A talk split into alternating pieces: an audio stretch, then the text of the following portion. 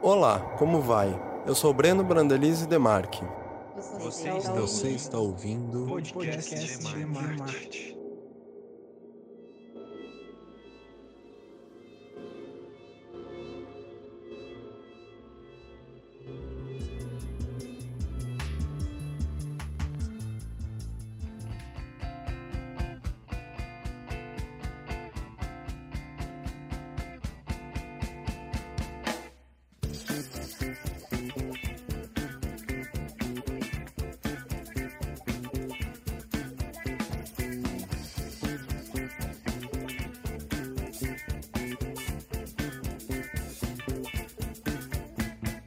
Algo deu errado nos planos do Senhor.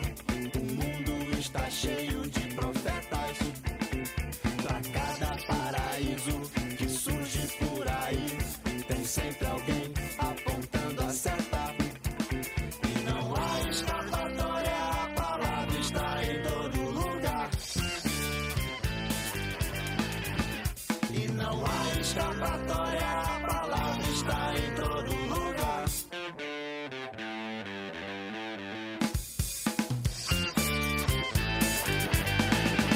E aí, como é que vai a sua quarentena? Hoje vamos falar sobre o coronavírus. Só que ao invés da gente ficar falando sobre o que é esse vírus, como ele age, onde ele habita, porque eu acho que já estamos bem saturados desse assunto, resolvi convidar você para refletir sobre como o mundo lidou e interpretou algumas doenças contagiosas ao longo da história. Os conteúdos mais especializados e técnicos vou deixar na descrição como fonte de informação caso você queira consultá-los e divulgá-los sem correr o risco de espalhar fake news, que por sinal é outro vírus da nossa sociedade. Caso você queira ajudar o canal, dissemine o episódio em suas redes sociais, dentro de casa, se assim puder. Você também pode trocar uma ideia à distância comigo no Instagram, podcastdemarte, ou no e-mail, podcastdemarte.outlook.com. Espero que goste e fique com o programa.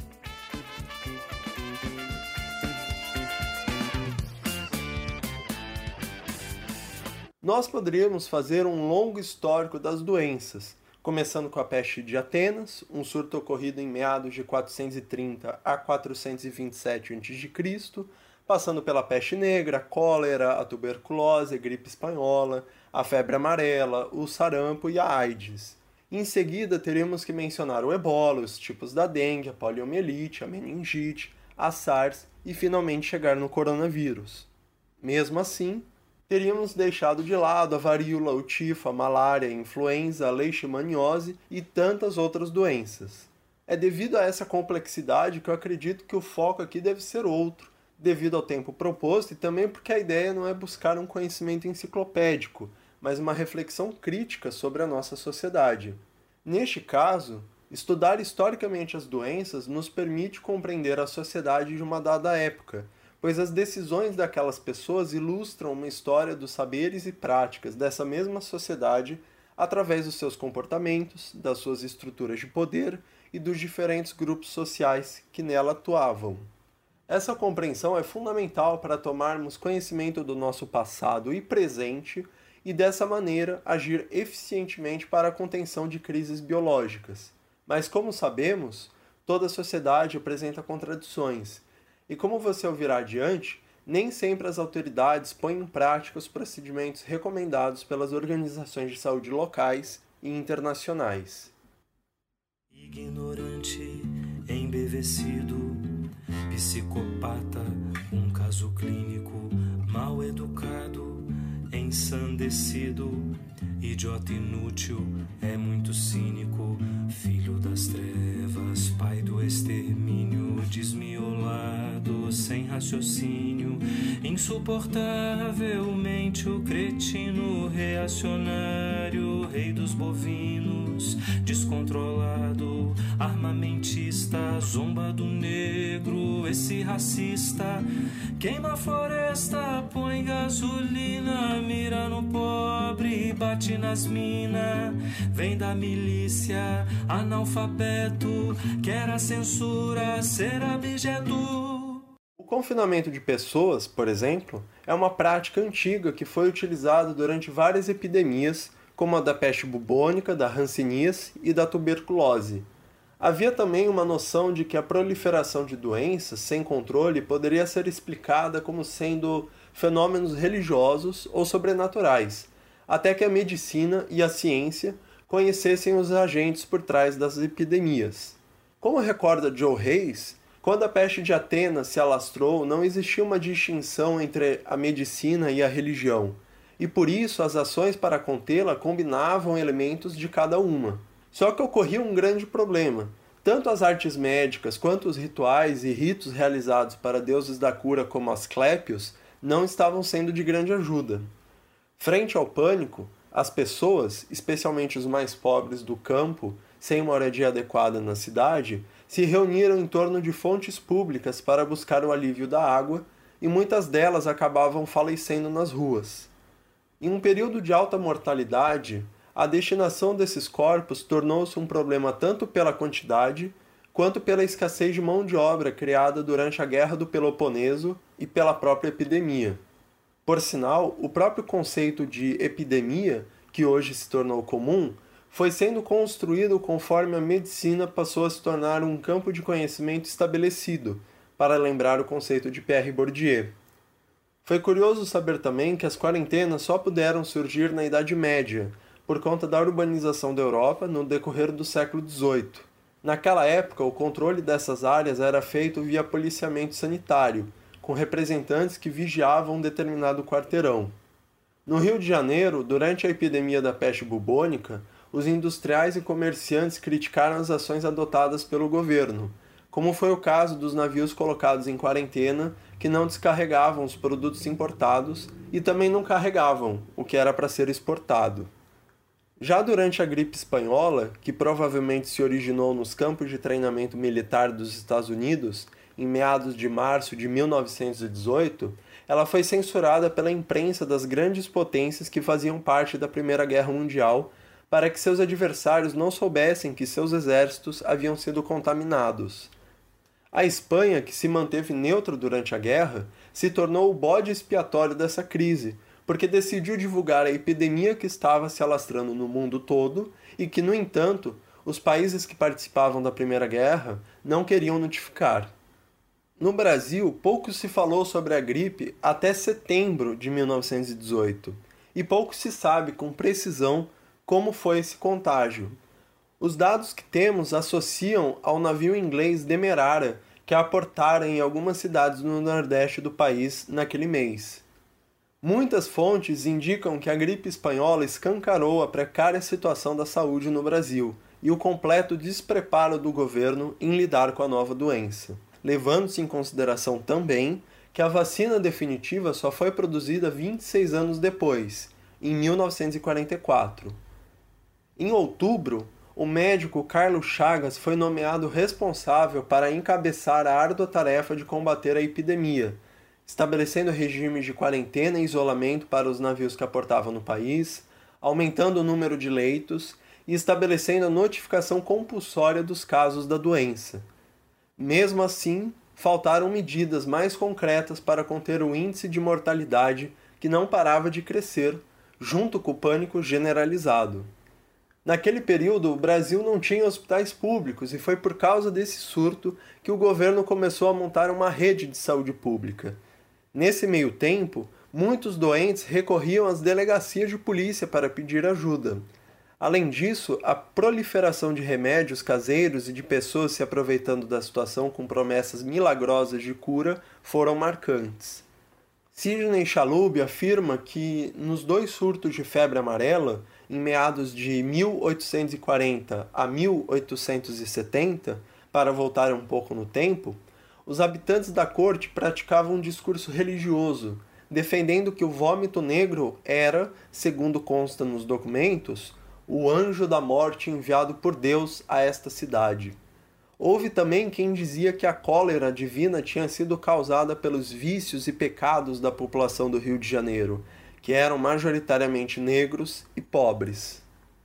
Por outro lado, havia uns filósofos materialistas, que eram os médicos higienistas, ainda que com princípios muito confusos e vinculados a ideologias políticas e raciais, eles se intitulavam como homens que não tinham fé nem crença, porque se preocupavam apenas com as explicações ditas científicas para o aparecimento da febre amarela, e a partir de um longo debate, parte desse grande grupo contribuiu para a criação da Junta Central de Higiene, que buscava, com seus métodos, conter a febre amarela naquele período. Porém, não podemos esquecer que a febre amarela passou a ser percebida como um empecilho à ideia que os cafeicultores tinham de suavizar a transição do trabalho escravo para o trabalho livre por meio da imigração europeia, ainda que esse processo não tenha sido nem um pouco suavizado e muito menos tenha levado para um trabalho livre. Como foi lembrado pelo Meteoro Brasil em seus vídeos mais recentes que estarão linkados na descrição, o Brasil se tornou um lugar especialmente vulnerável e perigoso nessa crise do coronavírus por dois motivos. Um, pela péssima distribuição de recursos, que também afeta diretamente o sistema de saúde, e o segundo, pelas consecutivas ações desorientadas que o governo federal vem tomando. Devido à falta de testes, quanto mais o tempo passa, mais o número de óbitos aumenta sem nem sabermos, com a certeza que o momento exige, os motivos que o ocasionaram, isso faz com que os dados divulgados pelo governo federal não sejam nem um pouco confiáveis para saber a escala da pandemia no país e termos ciência do risco que de fato corremos e o que podemos fazer a respeito disso. O governo Bolsonaro não toma posição inovadora para caminhar em direção à tragédia anunciada, porque durante a década de 1970, sob a ditadura militar, o governo resolveu esconder da população uma epidemia de meningite. O resultado foi óbvio: a falta de informações matou muita gente. A questão agora é que a produção de uma vacina leva em torno de 12 a 18 meses, considerando o melhor cenário. Sem vacinas e sem tratamentos, só nos resta o isolamento social, porque é ele que permite frear o número de contágios. Dessa forma, menos pessoas precisam utilizar os leitos dos hospitais ao mesmo tempo. Mas será que Bolsonaro e sua equipe de ratos estão preocupados com quantos corpos vão ser enterrados? O vírus chegou. Sim voltar à normalidade. Devemos sim voltar à normalidade.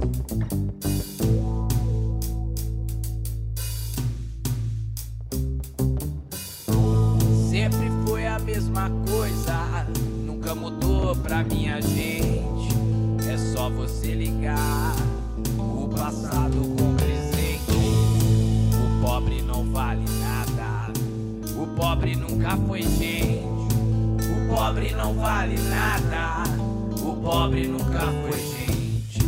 Deixaram muito claro, falaram abertamente escravo velho não presta, deixa morrer que não rende. São mais de 500 anos que essa história a gente não vence, mas a massa nunca se engana e um povo que nunca se rende. No meu caso particular, pelo meu histórico de atleta, caso fosse contaminado pelo vírus, não precisaria me preocupar. Nada sentiria ou seria, quando muito, acometido de uma gripezinha ou resfriadinho. O povo no lombo carrega o fardo de antigos parentes, comprando discurso de rico, com medo de não pode parar, legenda de inconsequente, de quantos pobres precisam pro rico não ficar doente. E eu acabei de ouvir agora da voz do próprio presidente que o trabalho vem primeiro e não importa se fica doente. Com o discurso da velha miséria, uma ameaça sempre presente. Se não trabalhar, não come e garante o lucro da gente.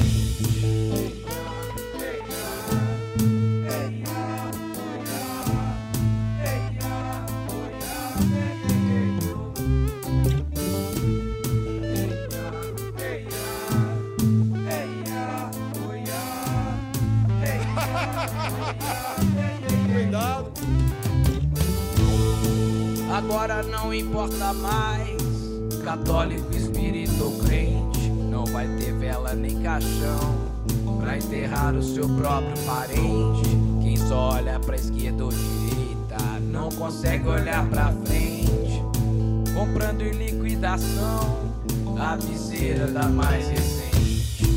Enquanto discutimos, continuamos no batente, sem nem chegar perto de quem nunca chega perto da gente. União real e sincera, eu sei que a bola do olho não mente. Ou vamos deixar que morram aqueles que criaram a gente. Não peço nada demais, basta ser justo, honesto e decente. Quem não se movimenta não percebe a nossa corrente. Jesus Cristo nos avisou, deixou escrito claramente. Cuidado com falso Messias, ele não vai salvar a gente. Cuidado com o falso Messias, ele não vai salvar a gente. Cuidado com o falso Messias, ele não vai salvar a gente. Cuidado com o falso Messias, ele não vai salvar a gente.